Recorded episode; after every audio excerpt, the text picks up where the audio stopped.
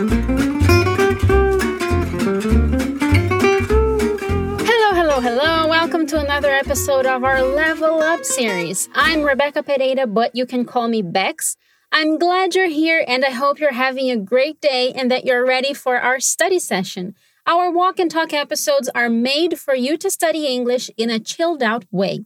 To make sure your session is complete, you can access this episode's dialogue and extra content on our portal, fluencytv.com, where you'll also find other content that you can use to study other languages as well. The level up episodes like this one are mostly in English, so they will help you with your comprehension skills and especially your pronunciation. The best way to develop these skills is by using your loud voice to practice during the episode. So you have to hear yourself speaking. Every time you hear this sound, you will need to speak up. So grab some water, take a deep breath, and get ready. Today we're going to hear a pair of friends talking. Sally and Albert heard some big news and they are really surprised. We are going to listen to the dialogue now, so if you can, close your eyes to focus and note how much of the conversation you can understand. What happened to their friend Carol? Try to find out. Let's listen. You'll never guess who bought an island in Hawaii. What? Come on, spill the tea. Remember Carol? She went to high school with us. That can't be. The last I heard of her, she told me she was having trouble paying the mortgage. I know, but by a stroke of luck, she got filthy rich. No way! How's that? She won the lottery. Man, I wouldn't even know what to do first if I were in her shoes. Okay, was it a happy thing that happened to Carol? Let's listen one more time. You'll never guess who bought an island in Hawaii. What? Come on, spill the tea. Remember Carol? She went to high school with us. That can't be. The last I heard of her, she told me she was having trouble paying the mortgage. I know, but by a stroke of luck, she got filthy rich. No way! How's that? She won the lottery. Man, I wouldn't even know what to do first if I were in her shoes. All right, let's start. Sally starts the conversation. She says, You'll never guess who bought an island in Hawaii. You'll never guess is the most common way to introduce news that you think is unbelievable or shocking. Let's say it together. Come on. You'll never guess who. You'll never guess who. You can change the question word in this expression according to the information that is surprising to you. Here it is who because it's a person, but it's also possible to say you'll never guess where if it's a place, or you'll never guess what if it's a thing or piece of information. Okay, let's go back to the dialogue. Say it again. You'll never guess who bought an island in Hawaii. Bought an island in Hawaii. You'll never guess who bought an island in Hawaii. Bought is the past form of the verb buy. It's irregular and the pronunciation is much more simple than the spelling. One more time. You'll never guess who bought an island in Hawaii.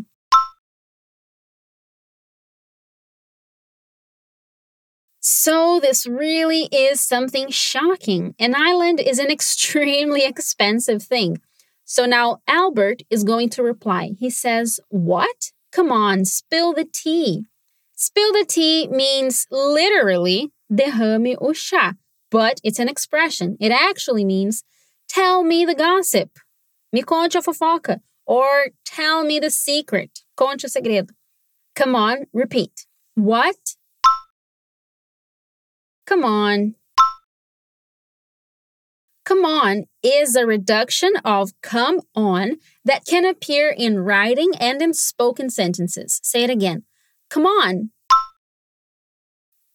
Spill the tea. What? Come on, spill the tea. What? Come on, spill the tea. Very good. Sally is now going to spill the tea. She says, Remember Carol? She went to high school with us. So she's talking about Carol, a colleague from high school, which is almost the same as ensino médio in Brazil. Repeat. Remember Carol. Remember Carol? This is one of those cases that we see in casual conversation where the question doesn't have a question structure simply because it's a relaxed conversation, a casual conversation. The correct full question would be Do you remember Carol? Okay, let's say the sentence again. Remember Carol? She went to high school. She went to high school with us.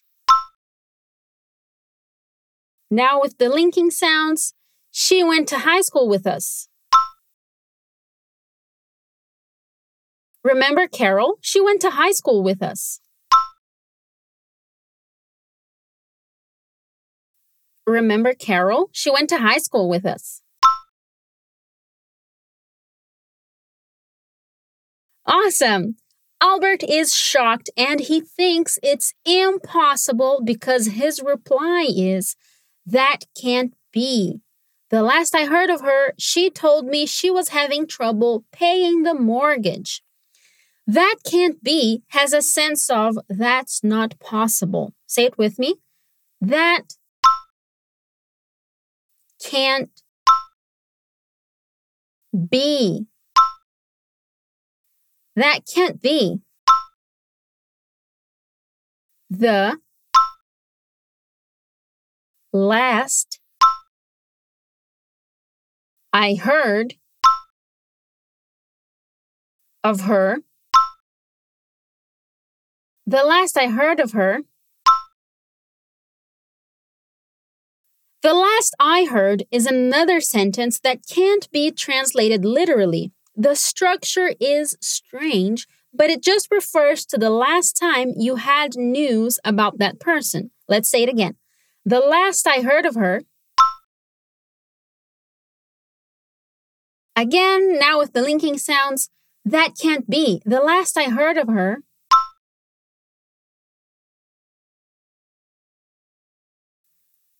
She told me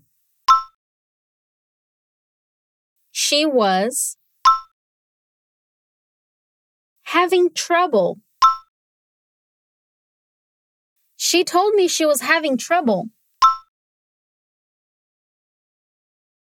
paying the mortgage. She told me she was having trouble paying the mortgage. She told me she was having trouble paying the mortgage.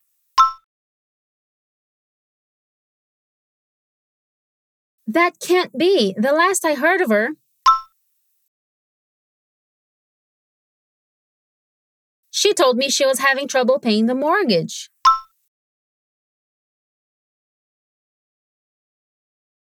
Mortgage refers to a monthly payment you make to the bank as a payment of your house. Let's say it again. She told me she was having trouble paying the mortgage. Very good. So Albert can't believe that Carol is so rich now because she was having financial problems the last time they talked. Sally feels the same way, so she replies, I know, but by a stroke of luck, she got filthy rich. Let's repeat. I know. But by a stroke of luck. I know, but by a stroke of luck,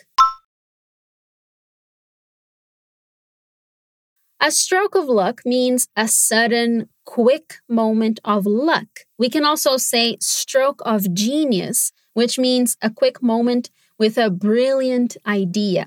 Say it again. I know, but by a stroke of luck, she got filthy rich.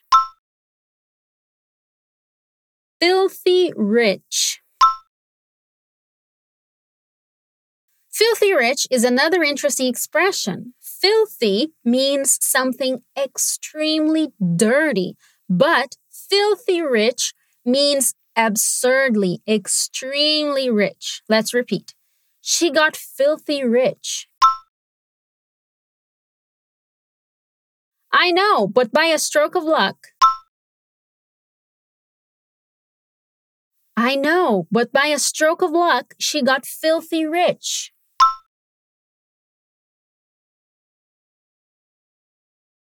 Well, I'm sure we can say that this is something that doesn't happen to everyone, right? So Albert says, No way. How's that?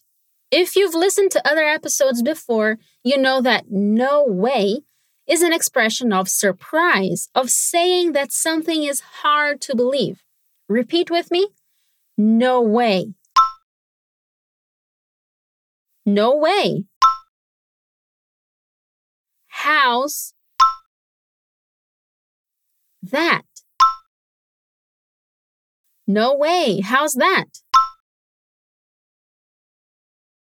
How's that is another way of saying, How did that happen? or just of asking someone to explain in more detail. Say it again. No way. How's that? Excellent. Now, in our last sentence, we're going to find out how Carol got so rich. Sally explains by saying, She won the lottery. Man, I wouldn't even know what to do first if I were in her shoes. Wow, so let's break it down. She won the lottery. So she got rich because she won uma loteria. Let's say it again. Repeat. She won the lottery the lottery. She won the lottery.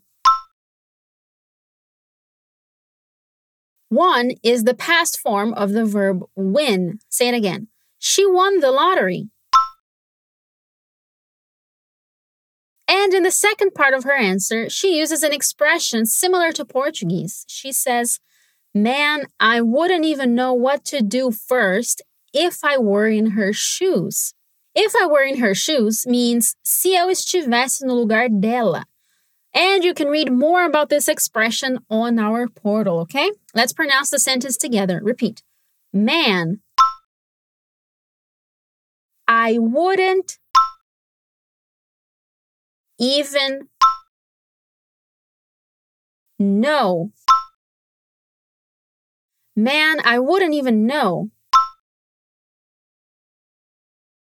Even is one of those words that have several different meanings, and here we're using it as sequer. So, I wouldn't even know means eu sequer saberia or eu nem saberia. Say it again. Man, I wouldn't even know.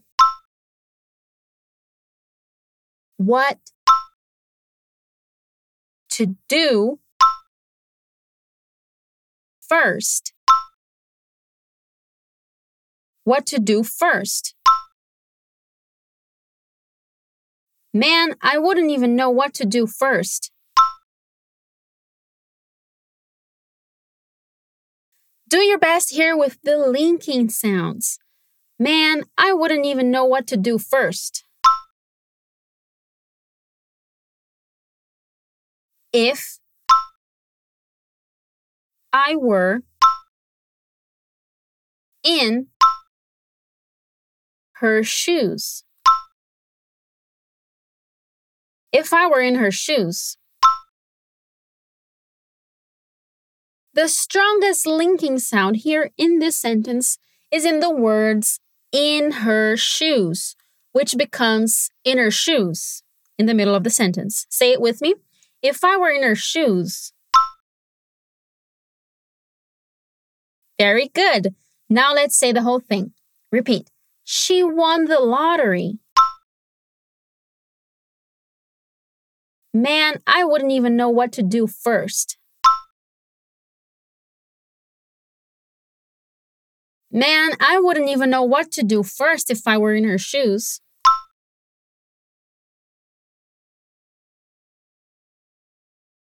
Man, I wouldn't even know what to do first if I were in her shoes.